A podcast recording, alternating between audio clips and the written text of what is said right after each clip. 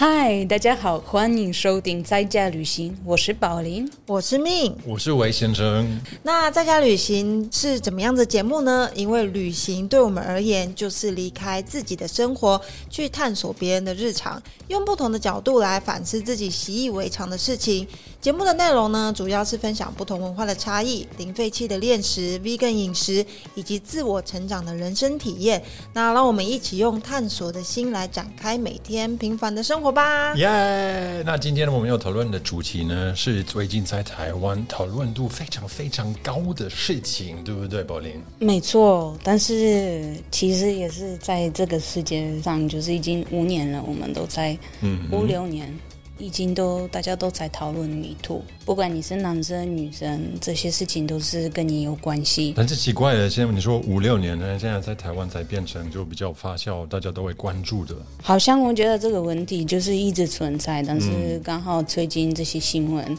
嗯，就是什么新台闻？有什么新闻吗？台湾的一些大大的医院吧，也是算医院，对不对？其实我大概说明一下，就是其实大部分的台湾人都知道，因为我们最近有一个超级火红的台剧叫《人选之人》，你知道吗？嗯，反正他就是我我个人我真的要推一下，其实我真的很少要看到这么好看的台剧，我也可以推一下，我觉得很好看诶。真的，这两天都看完。我妈也是跟我推荐这这一部。你妈真的对，吗我妈？OK，因为真的我觉得你妈？我妈妈啊。他他比你快看台湾的电视剧哦。对啊，她而且而且她还有时候我那时候还不知道那个连续剧有什么，嗯她来打电话跟我们说，你知道吗？好好看哦，然后怎么怎么样怎么样啊？我说哇，妈咪，我真的最近太忙了，我没有时间管这些事情。他说没有，你这些其他的爱情故事你不要看，但是你一定要看这一部。对，因为我觉得他最厉害的地方是，我都先不要说他选的议题哦，他的节奏真的做得很好，就是。大部分我觉得之前的台剧都会有一点点拖，但是它的节奏就是棒棒棒，就是一件事情结束就接下一件。然后它的议题真的很棒，就是哦有家庭夫妻之间啊，然后也有最重要就是引发现在所谓的 Me Too 浪潮的这个主题。然后我觉得他真的很切切的把很多呃职场上面，尤其是权势关系上面的问题点出来，然后以及最重要是，它里面有一个金句叫做“我们不要这样就算了，好不好？”然后因为这一句引起了很多的人，就是决定说好，我们不要这样算了。因此，台湾就是自己其实政治圈他们就开始，因为这个本来是一个政治圈的连续剧嘛，然后它是有一点点影射民进党，结果民进党的党工他就直接跳出来说，对我们之前就是发生这样的事情，然后就有人用 Me Too。然后接下来就是呃学术界，然后演艺界就开始站出来说，哦，等一下呢，我们也这样子的话，就民。进党会赢的意思吗？因为公正党也是赢的。呃，这个我觉得他应该是影射之前的故事吧，不确定，不知道。哦，但是我觉得很有趣的部分就是，有些人会看到，有些人没有。嗯但是在波兰的媒体现在有两件两件事情，可能三件事情关于台湾都一直被报道。当然，一个就是中国跟台湾的关系，就是一直会被报道。但是还有一个是台湾小朋友的那个芭比芭比托芭比托吗？就是小小啊，就是被那个哦下那个安眠药的问题。对对对对，所以这个是才在波兰也会被报道。，OK，台湾的这这件事情。然后最后一个就是台湾的迷途，但是每次开始台湾关于台湾迷途的新闻，大家都会先提到这个连续剧，这个 TV drama，、对啊，对西方很多媒体啊。纽约时报啊，还有德国的一些媒体也有报道过。都是先从这个连续剧开始。对对对对他就是说他引发这个这个，我我不觉得是，也许他也有这样的关系，但是可能对西方人对西方人来看，如果我们对台湾有兴趣，可能是先通过 Netflix，嗯，先来了解台湾的社会、台湾的政治、台湾的怎么样，然后再 OK，所以大家可以做一些连接嗯哼啊。也许如果他不懂，他可能也会通过这个这样的 TV show，、也会来。其实我觉得另外，当当然这不是我们今天要讨论的重点了。但是我觉得这个电视剧一个，我为什么也会推荐一些西方朋友去看这个电视剧，是因为真的可以认识到台湾的民主的面向，就是很它的特色，就是那个造势吗？对造势的部分啊，然后这些就是他们会办那些活动，跟我们德国的跟波兰的民主可能还是有点不一样。不一样对，所以我觉得不错。怎么不一样法？你们不会造势吗？会造势啊，但是看，但是还是不一样啊，感觉不一样、啊。你们没有网军吗？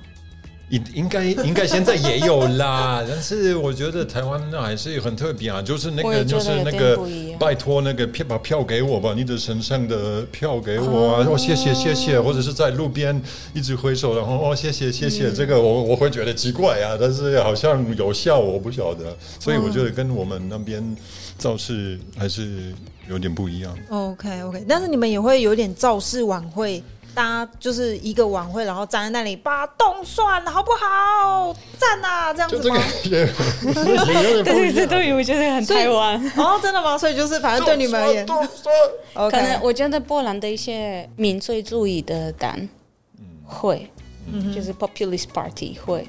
但是大部分的其他的其他的党可能不一定会这样做。嗯，好，但是哎我们今天要谈的是 Me Too，民主，好，我我现在要从我们现在给你给我。对。一个机会，一个机会表达台男生。男生。一般哎对。问题是什么？对啊，你你最近就是听这些、呃。这些这些关于迷度的、的新闻，我都马上开始反省自己之前过去有没有伤害到别人，然后我自己没有意识到，但是有吗？结果没有，除了老婆之外，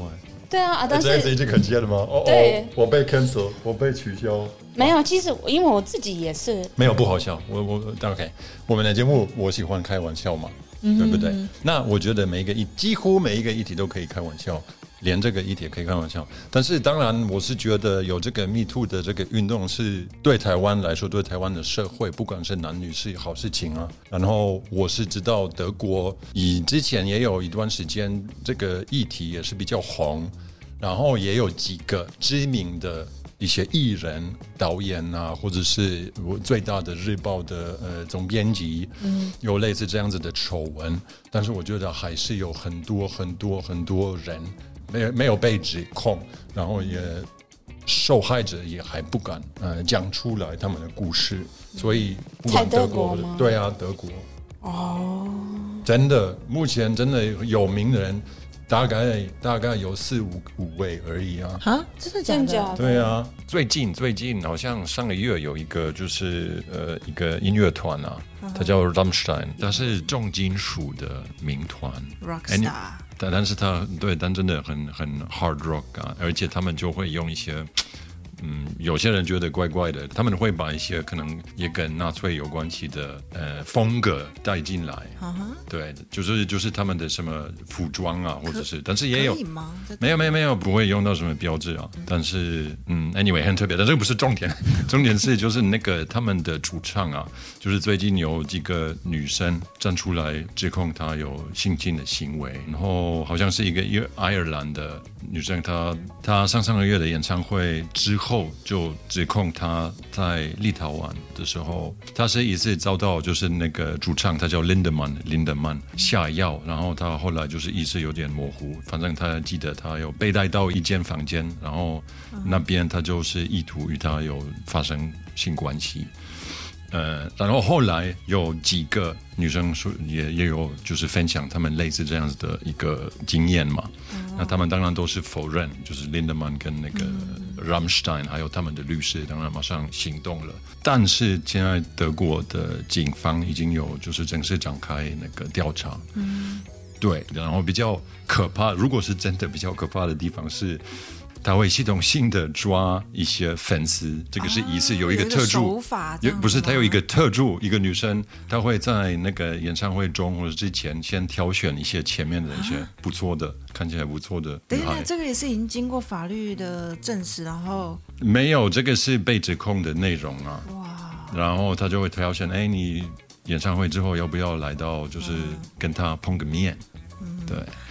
我 但真的觉得这也是很奇妙啊，因为说不定某种情况之下，可能有些粉丝是喜欢。对，这就是我要说的。当然，我觉得 rock and roll 嘛，对不对？sex, drugs and rock and roll 这个、这个这个概念嘛，这一定是某方面也是存在的。可是如果是是下药强迫，我觉得这就是完全就是另外。对对对对对对对对对，当然当然，这个今天今天我们也会讨论。当然，这个要换双方的互动跟对要即将要发生的事情有没有沟通好，对不对？所以研究这件事情的时候，我有看一些论坛啊。那之前过去也有一些粉丝说，英文会说 groupies 啊，就是追星族嘛。但是英文里面有一点贬义，就是哦，因为你什么都会做，因为他是明星，所以你愿意给他你的一切，你的身体玩一下。对，然后论坛里面也有人就是直接分享他们跟那个主唱爱爱的经验。是他们，他们自己对自愿，对对对做的，所以这样子当然看他，可能有些人觉得道德上不对，但是这个跟密度没有关系。但是像这样子，这些现在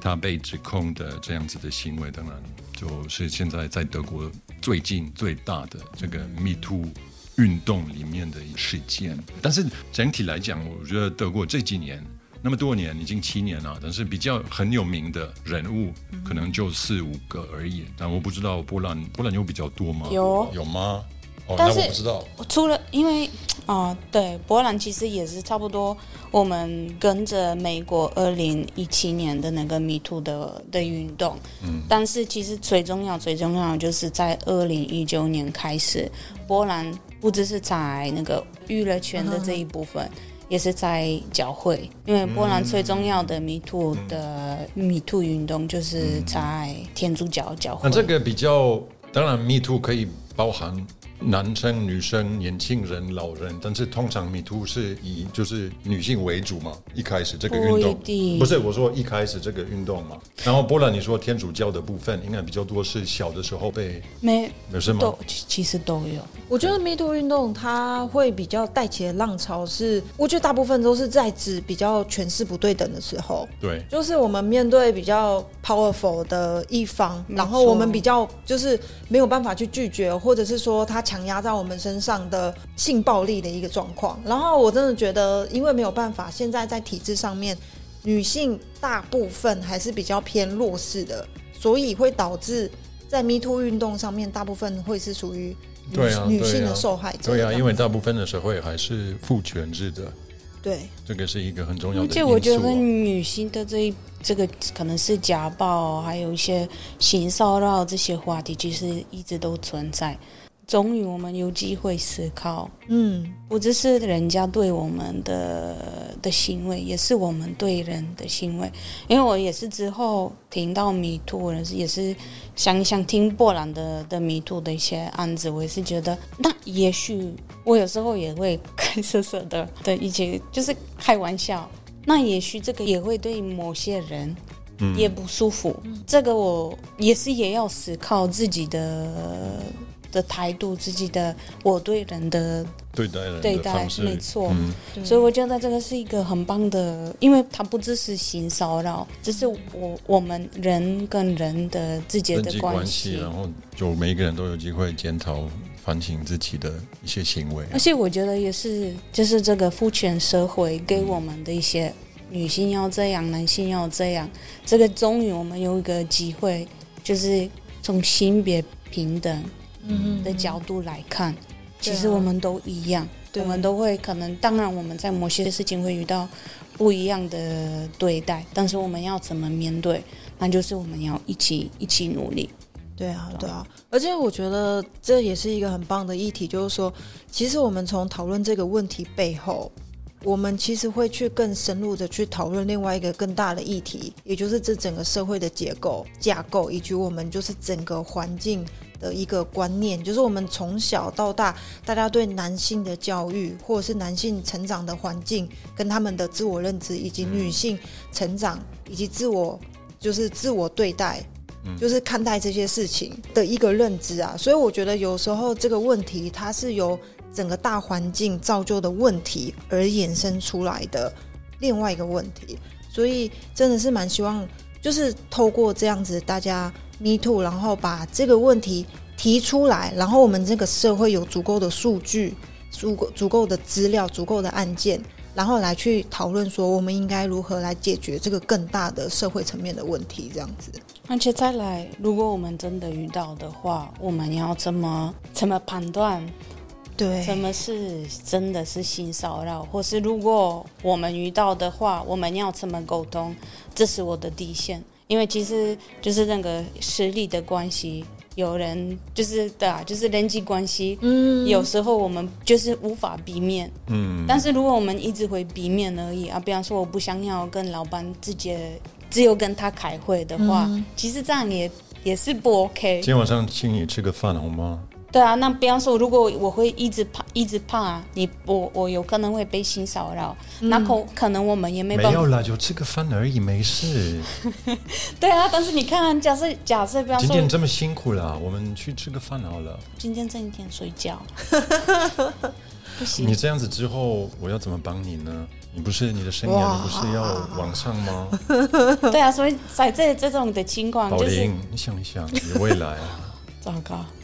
你的太太太在旁边没有，我看，我是在我，因为我看我看人选之人啊，然后我就觉得就跟那个赵昌泽，对对，他就不是说这样子，你就要想想啊，想想你的未来啊，哦，是那个连续剧里面对连续剧的哎，糟糕，我没有看的政治人过，物。所以我也不知道他之后讲什么。但是你那这个情况之下，你会怎么做，或者你觉得应该怎么怎么回应？对啊，就要看你你跟跟谁的那的，跟我的关系的话，你是我朋友，哦，对所以当然是不没有上对象，所以会吃饭吗？可以啊，可以吃饭，你你也不是我的老板，你也不是谁，那如果我说啊你今是我的朋友而已。啊啊啊啊！如果我说今天晚上我老婆不在，我们去吃个饭，你吃我的豆腐吗？对啊，哎，我们没有不要开这个玩笑。没有，应该是说，我就觉得每个对啊，就连这种这种关系，我觉得现在米兔，然后我们就是思考，我们要、不只是思考，也是要学习，我们要怎么应对，对。对，因为特别是你看，我们两个外国人不懂的的文化，我上班的时候，我也是首先还没有去面试的时候，因为我我就知道可能这不是我的文化，我先要去了解这里到底是怎么样。难，因为我当然跟波兰女女生、男生或是一般来说等级关系完全不一样，所以我首先先去跟我的女性朋友聊天，他们是说你要上国外业务，你一定会需要陪客人，那陪客人吃饭喝酒，也需要陪客人喝酒。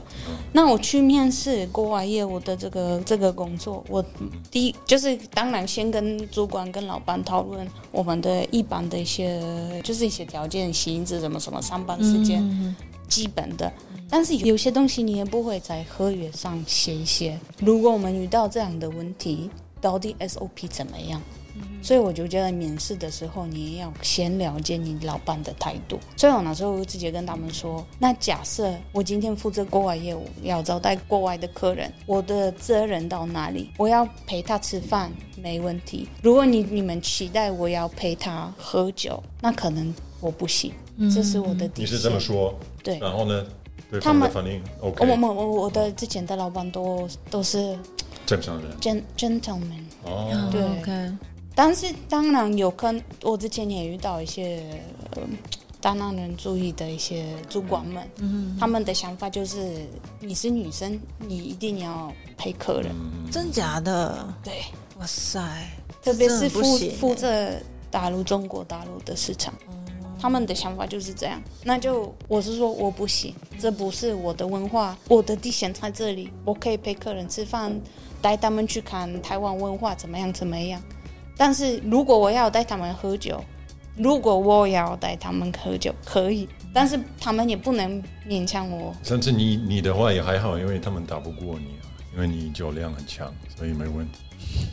但是理论上，但是你不想。对啊，你你因为我我就不是我的工作不是陪他们喝对啊，酒，对啊，当然。这就是，但是很多很多的老板们，他们如果是比较传统的想法，但这个就你看了像这个呃职场的这些情况之下，就很容易把就是专业的工作关系跟个人关系可能就混在一起啊，因为你去唱 KTV 唱歌喝酒嘛，对不对？然后就有些人就觉得，哎，我们已经到这个这个阶段了，所以我们就可以比较亲密一点。这就是台语叫“把诺”，就是你就是要跟客户把诺，你们的感情变好。对，因为一方面你觉得对啊很好，因为你要维持这个好关系嘛。但是另一方面就界限对，但是如果我我比方说我吃饭的时候，我发现这些客人，我的关系我有办法带他们去喝酒，跟让他们一起去 KTV，这是我的决定。那我看他们当是我的朋友，我会带他们。但是如果我的主管或是我老板跟我说，你今天一定要去，你没有带他们，你你不让他们喝醉，那你就是不好的业务。也会要这样，哎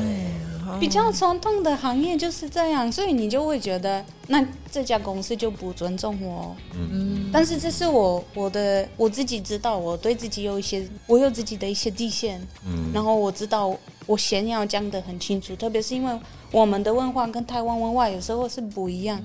所以人家可能我们会误解一些事情，所以我觉得先要讲的很清楚。对。但是不一定每个女生，特别是如果比方说我的台湾女性朋友，也是男性朋友要上这样的工作，他可能如果直接跟老板这样讲，大家都原谅我们 啊，阿多啊，他们就会有自己的想法。OK OK，好好，让他们他们怎么做就好了。但是其他人，我的同事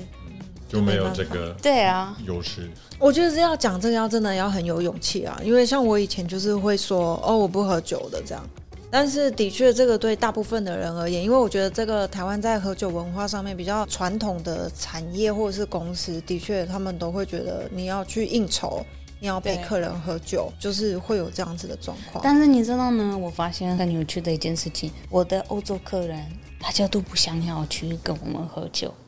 可能如果我是男生，也许。但是他他们真的，因为现在我不知道你有跟德国朋友聊天，但是我妹妹现在住在德国，然后她跟我说，他们每次她的公司蛮大，每次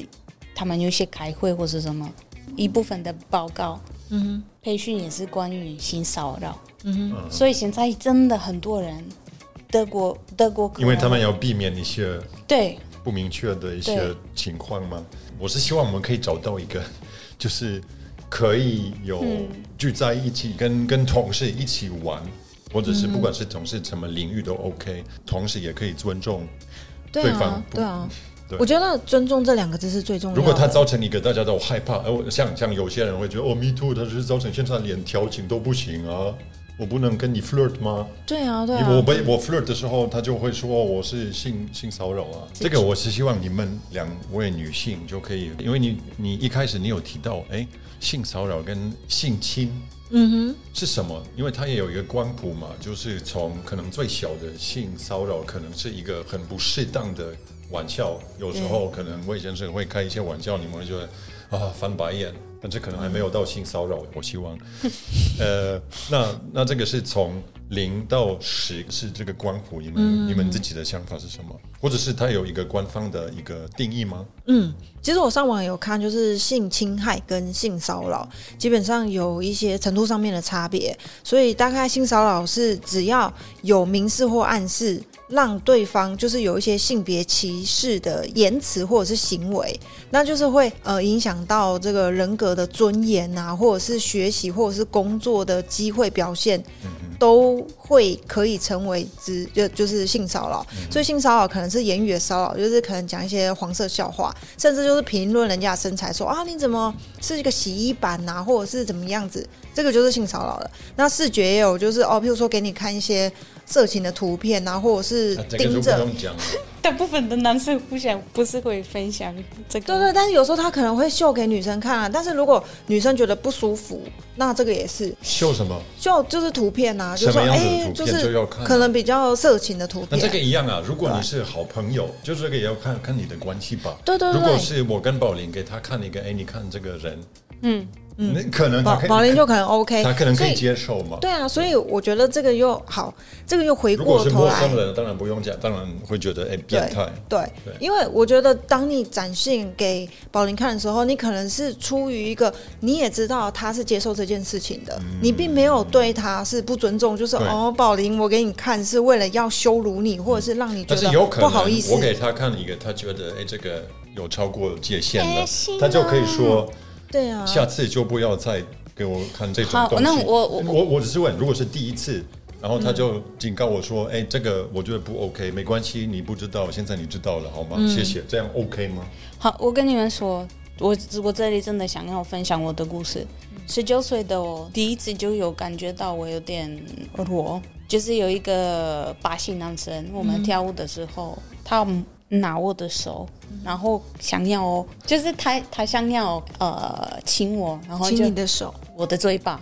然后我就是一直是跟他说我不要不要。那这样的情况基本上，如果我我是跟他说我要，那就不一样。我说我直直接给他 kiss，那就是一件事情。但是我那时候说我不要，嗯然后他用很大很大的就是力力气。体力，然后想要一直才想要就是强迫我 kiss 我，然后就是 kiss 我的脖脖子子等等。那刚好是我跟其他的女性朋友还有我妹妹，她看到我，所以他们求我。之后这种事情其实发生很多次，但是因为第一次发生，我那时候真的是有点无奈，我那时候真的有点怕，可能这这个就是性骚扰啊，所以你有性骚扰的经验呢、对这个对，但是我你看这个是对我来说，因为我的那时候的心心态就是我不知道怎么面对这件事情，但这个是很多受害者就会分享，他们当时因为尤其是第一次被吓，到了。对，被吓到，然后根本没有办法有任何反应，不知对道要，然后就我我就直接跟他说我不要，他、他继续要对，刚好我就我有其他人能求我，但是之后也会发生这件事情，但是没有印象很深刻。我到现在记得这个男生的脸。但是其他的男生有发生过，但是可能因为我已经准备心理，我已经知道，如果是发生这件事情，我要怎么怎么打他，或是我我会因为对啊，就就我会知道我我要怎么做，还有可能我我去跳舞的时候，我一定会带朋友等等等等等，所以我就觉得其他的案子对我来说，其他的男生也是也有性骚扰也是，性骚扰啊。对但是是你比较知道怎么应对啊。。对，所以对我来说，可能我比较但是不是每一个女生就可以啊？看个性啊，有些女生就没有办法像那样子，就有一个那么坚定的、有自信的一个反应啊。对啊，不过我觉得宝林的 case 说起来，我觉得还是有一个蛮重要的点，就是如果当有人说出来，譬如说我曾经发生过什么事情，那我不一定要亲自经历过这样子的问题。那我就会有一个警讯说，哦，如果当有人去抓着我的手，或者是怎么样子，或者是说，哦，原来去酒酒吧会遇到类似这样子的问题或者是状况，那我可能就会有一个心理准备。那如果我真的去了，我就会知道说，哇，这个人我就直接把他揍下去，还是怎么样子，或者是我是已经有为有可能会陷入危险的这样子的状况去做一个准备。所以我觉得，像最近提出了一些 Me Too 运动的时候，我觉得也很棒的是，最近啊，我就是在听一些 podcast，然后他们就分享说，其实你大概如果啦，尤其是比如说职场上面，如果你的上司开始跟你提起跟天气有关。或跟食物有关的东西，它其实就是一个警讯，他可能要跟你钓鱼，就是他想要跟你做一个，呃，除了先看，哎，你看你天气，天气我觉得有点奇怪，但是 如果是天气，也没有啊，就是突然你的老板突然传简讯，就想说，哎、今天天气很好、哎，但是我只是觉得，我自己觉得 Me Too 非常非常重要。我们现在学习要怎么面对，嗯，然后，但是我有点怕，接下来我们会太怕所有的人际关系。对，就是我刚刚我刚刚提到的。不过你说我们可以学习怎么面对，不只是这个，是尤其是当然男性希望比较多人会意识到我们这个不只是一个个别的问题，而是一个群体的系统性问对系统性的问题。对，然后大部分你掌有这个权势的人，就是大部分是男性。嗯其实你可能出生的时候，你就本身你就拥有了太多的权利。然后你你其实并不知道你霸占了别人他应得的权利，然后只是突然之间有人告诉你说，哦，你把我应该有的还给我的时候，你可能会感到错愕，你会不懂说为什么这是我出生的时候就是属于我的东西，为什么我要跟你分享或者什么？其实我觉得这也是另外一个反思的过程，是我要怎么样来去重新检视这样子的状况，以及重新。来去做一个平等的对待。那一开始大家会突然之间觉得好像很陌生，不知道该怎么做。可是我觉得这个就是在系统转换的过程当中，每一个人都要面对的一个课题：是我应该要怎么样重拾这个尊重？我应该怎么样子来面对两性平权的一个状况？我要怎么样做每一件事情都是可以互相尊重的？所以如果把这件事情练习好了，我觉得只要有心、有上进心的人，我觉得这都不是什么问题啊。而且我觉得最重要就是米兔让我们说这是我的底线，不是不好意思啊。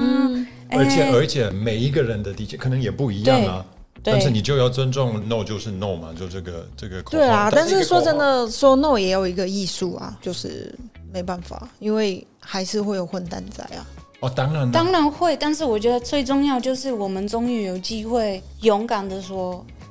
这是一个，另外一个就是，就我刚刚提到的，可能比较 OK，不一定是长辈，但是可能想法比较保守嘛。那像这个人选之人啊，嗯，里面有一些角色，他们的反应就是啊，男生就是这样子啦，没办法，就这个概念嘛。对对，那如果这个 Me Too 也会影响到这些人意识到，哎，其其实不是不是男生就是这样子，不应该这那男生就是这样子，那不好，那我们要改变。对对对，我是你老板啊，他就是有有权利做这件事情，其实不是。其实我我完全，我觉得我真的是蛮幸运，我没有陷入这样子的僵局。只是我之前曾经就是一份工作的时候，那时候其实当然我也没有想太多，我想说，哎，可能我的能力比较好，所以我的老板比较喜欢带我出去谈一些 case 这样。那他当然就会开着车带我们出去，然后回来的时候，他就是后来他会有时候就是约我去吃饭。那我就会觉得哦，可能你知道肚子饿就会去去吃饭，而且而且就是 吃饭的餐厅就是还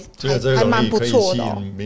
对啊，肚子饿吗？对，肚子饿，对啊，而且就是请的，我也是，对，而且餐厅都不错，你知道吗？而且越来越高级，然后你就想说哇，这个老板对我不错，这样，因为一开始你就会这样想嘛。但是渐渐的，你就会发现说，哎，怎么我们会在车上聊天的时间就增加？然后他在不管是吃饭或者是在车上跟你分享的事情，他会开始讲到他的太太。咪咪咪咪，讲说哦，他们可能他跟他的太太开始关系有点不好，或者什么。可是因为那时候我会很尴尬。当然不不用讨论这个酒很奇怪啊，除非你们关系很好。我我以为我们关系很好啊，对啊，就就很模糊，就很对。所以那个时候我当然，我那个时候当下只是就觉得说，嗯，我可能不太适合去讲老板娘的坏话，所以我就听一听，然后我也没有在，反正大概就是这样子。然后我觉得蛮巧的是，再过一阵子，我就发现我们老板娘。一直在找一些奇怪的女生，然后就是会，你会感觉他好像在找外遇的对象，好像我们老板有外遇。奇怪的女生，就是说他之前，他之前就是我常常打电话给我们的一个客户，然后呢，突然之间我们老板娘就打电话给那个客户，然后就问他说：“你是不是就是我老公外遇的对象或者什么的？”然后结果是我的那个客户打电话来问我说。哎，我接到就是这个奇怪的电话，然后我才发现那是我老板娘，然后我就超尴尬的，你知道吗？然后那个时候本来就想说，可能是我老板娘想太多。后来就是我离职以后，就我就有听说，反正我老板好像有被抓奸在床，反正就是他就外遇了。然后那个时间点其实都很近，但是你看外遇就是一件事情，因为我觉得外遇就是会发生，不是？但是我是原两个人是两个人愿意。然后就是老板娘是在这方面是受害者吧？是是，但是性骚扰，如果如果他他性骚扰你，那老板娘也不能怪你。对，呃，你了解我的意思吗？Yes，对，没有错。所以，我我我我的意思是说，你可以发现，可能有一些男成功的男性，他在到一个社会地位的时候。似乎他就会利用他的魅力、他的权势、他的地位。重点是有时候也有一些情况之下，因为他的权力、他的魅力、他的钱，那个女生可能一方面是嗯，其实你就要看那个电视剧啊，就就就是这个的典范啊。但是就是说，他可能会操作你啊，他会慢慢的让你可能比较依赖他，但是其实你不是真正的要跟他发生关系。嗯讲了这么多抓马的部分，我们要不要来听一听？就是在波兰或者在德国有没有什么样比较具体的 Me Too 的运动？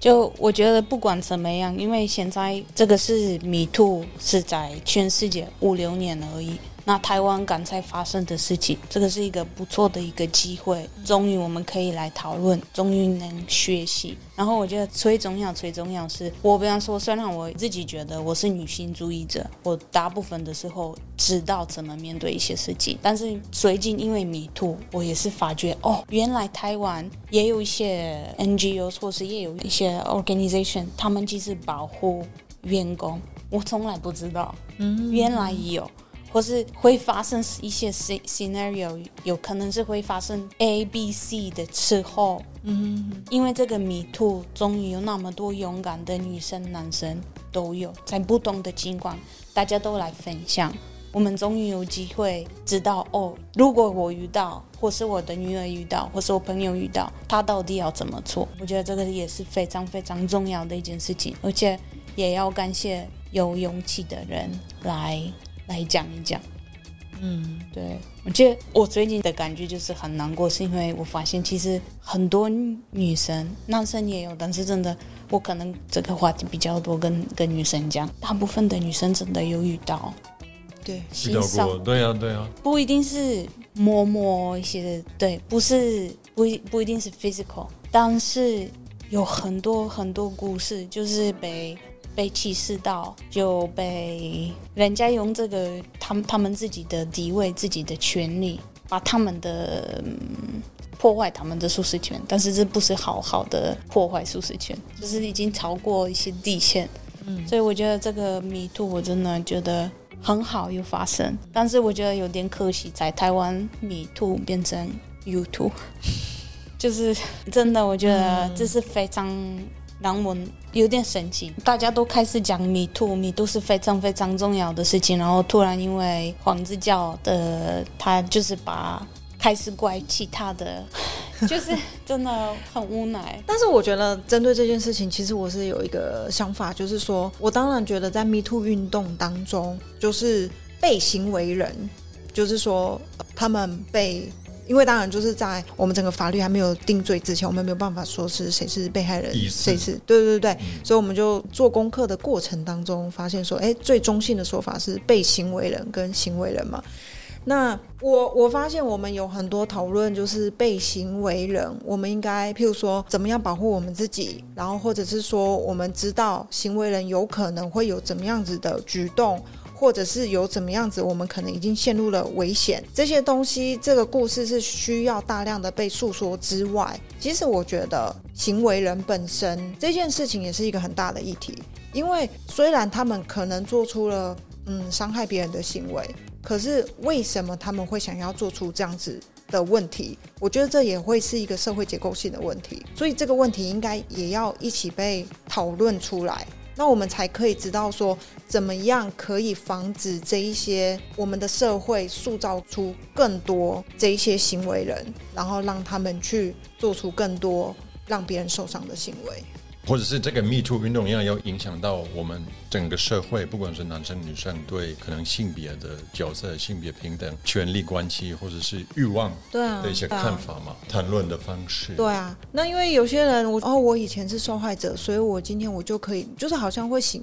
合理化他加害别人的过程，其实不是啊。但是我觉得这个也是一个过程是，哎，怎么样一个人他可能会造就出一个怎么样的心理问题？那我们是不是有社会更多的现有的机构或者是辅助的人来去接住这一些他们需要帮助的人？他们当他们哦有性冲动，或者是有什么样子，甚至有权利欲望或者怎么样，我们应该要怎么样来辅导他们，让他们往一个比较健康的方式去思考。而不是就觉得哦，我今天有有权利了，我来玩一玩，玩一玩这个女孩，因为我觉得这就是我展示我权力的方式。我觉得这个这个也是一个社会结构的问题。我觉得很多人不是权力啊，他可能根本没有意识到这样子的行为可能会让对方不舒服啊。对啊，有些人可能觉得，哎，今天怎么样？哎，这样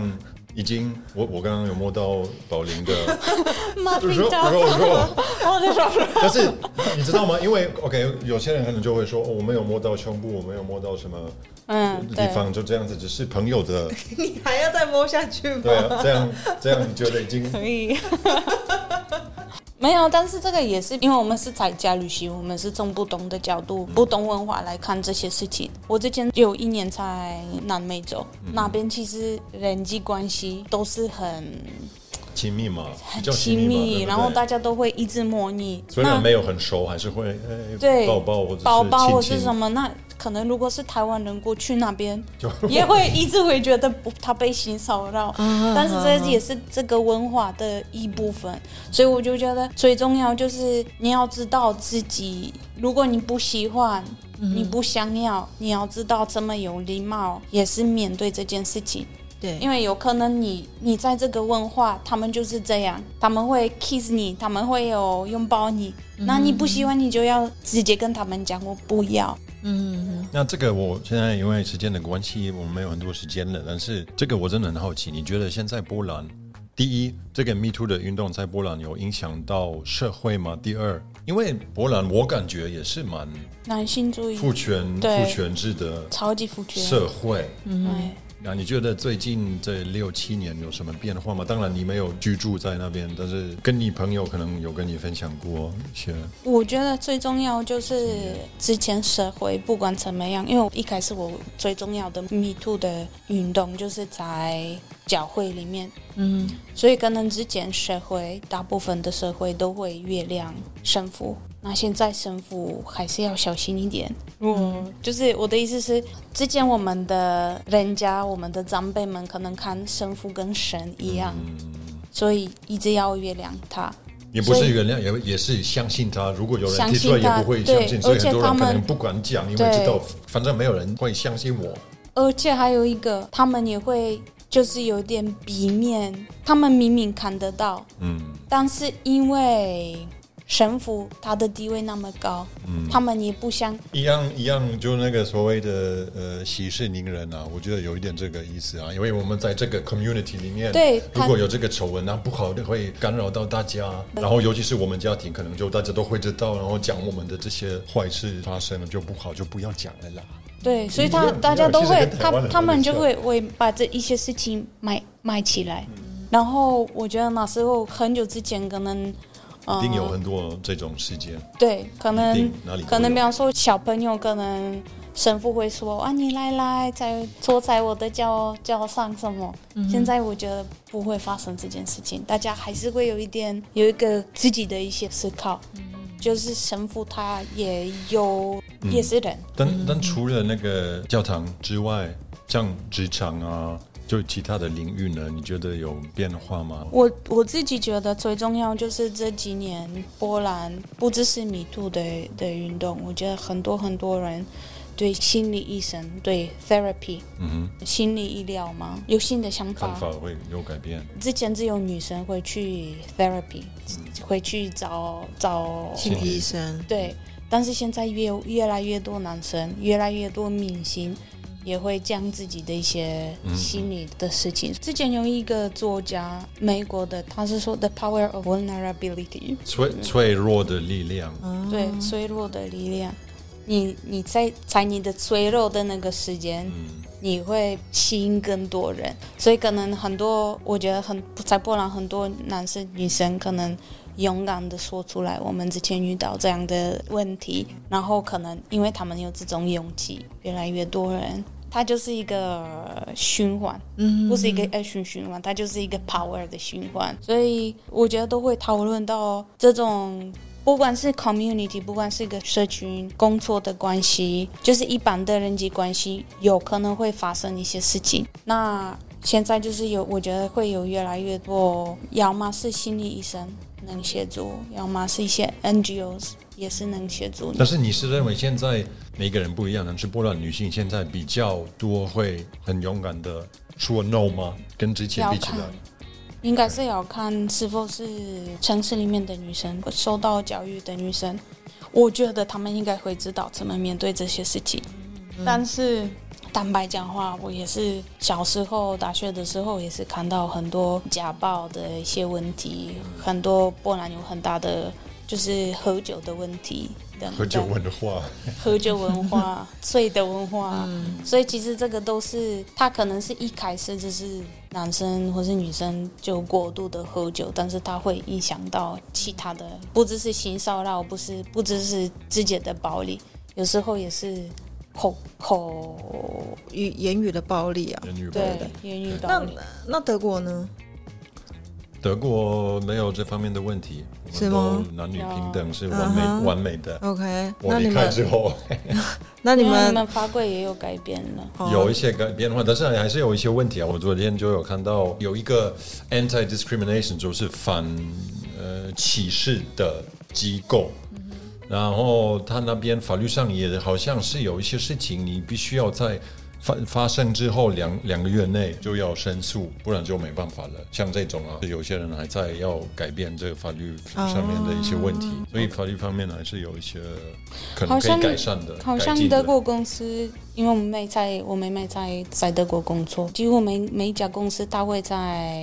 呃有一个部门就是面对性骚扰。对，所以比较大的组织都应该有已经有建立一些可以自商的一些单位，就是你可以跟他们就不需要直接跟上级呀、就因为可能有一些关系就不好讨论这些事情，那就有呃指定的一个就是可能是心理学家或者是之类的对对对对。对对对。哎，我觉得其实像台湾最近 Me Too 运动渐渐产生出来的这方面的就是是法律的推动，我觉得也很棒。就是我们现在也因为这样，然后就是马上催生出这个台湾性平三法的一个呼吁。所以其中一个就是，其实我们本来就已经有超过三十人以上，就是要设立性平机构什么等等的，但是他就会要更多的规范，例如说，哎，三十人以下的应该要怎么样，或者是他即使设立了性平机构，他还有没有怎么样子的方式可以让这个法律更加的完善？所以我会觉得说，哎，现在除了我们让更多的被行为人就是说出他们的故事之外，然后让我们的社会案件也可以有更多的这个记录，可以知道说我们应该要怎么样来修法，来防范这些问题，或者是说让这些。嗯，状况被避免掉，以及也讨论到我们整个社会结构的问题，然后再来促进这个法律的呃完整性。我觉得这都是一个很棒的过程，而且我我相信它已经不是说哎今天明天就可以结束的事情，所以是希望这个运动可以持续的。当然很希望不要有人一直被 me too，但是如果真的有了，就是希望能够嗯说出来。但是真的，当然如果你觉得你现在还没有准备好说出来，就也不用因为受到这个压力就觉得说哦，我好像一定要现在。说出来。我觉得这也算是我们今天的一个我想要提出来的 tips。就是说，通常会有一些权力不对等的状况，所以导致了我们有可能会有权势的人去欺负这个比较没有权势的人。可是我觉得，像现在，尤其例如像 Me Too 运动，以及我们现在整个 social media，它有可能会当有人说出了一个这个故事的时候，所有的声量都会集中到这个被行为人，也就是可能所谓的受害者的身上的时候，其实我觉得这个平衡会突然之间就是转过去，让就是说出来的这个人的声量跟 power 变成非常非常的大。然后我觉得像在台湾，我觉得全世界都有这个问题，就是我们现在会有开始有公审这个问题。那其实我们应该要如何去拿捏这个力道？就是说我们要支持这个 Me Too 的运动，但是我们又要如何拿捏这个一个界限，让不论是行为人或是被行为人，在还没有法律界定之前，我们不要就是直接用网络来去做公审，然后或者是造成另外一个呃就是受害事件这样。我觉得最重要就是，不管你是男生女生，我们在人际关系，我们要学习一个人有可能会给你说 no，那你只能接受，你只能尊重他。当然，这个是很大的一个说法哦，你要学习怎么尊重人家。但是其实就是这样，你要尊重别人有别的想法，别人有不一样的不舒服的定位。所以我觉得最重要就是我们要互相，就是我们要把耳朵打开，嗯，然后我们要注意到别人的反应。嗯，对，我觉得宝你说到耳朵打开这件事情，我觉得好重要。就是当有人在诉说这件事情的时候，我们嘴巴真的不一定要打开，嗯，就是把耳朵打开。所以有时候我觉得我们的 social media 有点讨厌，因为有时候我们是只有 like 跟 unlike。就表示说你在点的当下，你似乎就已经选边站了。为什么不有一个叫做，譬如说 following 或是 listening？就是说，当有人说出这件事情的时候，我不一定要马上点赞，也不一定要马上点不赞。对啊。但是如果你不去点，好像这个声浪又没有办法持续下去。所以我就会蛮希望说，哎，是不是我们可以，譬如说我们留言的时候，我们就可以留说，哦，谢谢。留言之前也可以深深的呼吸。对，可能先走出去走路五分钟，回来再想我要留什么言。对啊，对啊，或者是只要单纯的说谢谢你说出来，我们想要持续关注。就是我觉得类似这种很中性的语言，然后鼓励更多人说出来。但是因为在还没有任何，比如说法律或者是更多层面的来去看待这件事情之前，我们也没有办法马上说哦，这件事情就是赞或者是不赞这样子。那今天谢谢大家收听。那我们的节目更新的时间呢，为每个月的第一个跟第三个周四的晚上八点。如果你们喜欢经典的内容，或是你们对米兔、波兰的米兔、德国的米兔也许台湾的民有任何想法看法，就也可以留言给我们，或是发讯息给我们，也可以私讯我们。如果你们你们觉得不一定要在在大家的留言板。没错，你你只是想要的事情，我们也 OK，嗯啊，但是一定要点赞哦，对吧？或者是在 IG、在 Facebook 啊，但是如果你们不想要点赞，也可以直接寄 email 给我们到 sofaexplorers@gmail.com，然后告诉我们为什么你们喜欢，或者是不喜欢，或者是哪里可以做的比较好。OK，好，那我们今天节目就到这里喽，谢谢大家，拜拜，下次见喽，拜拜。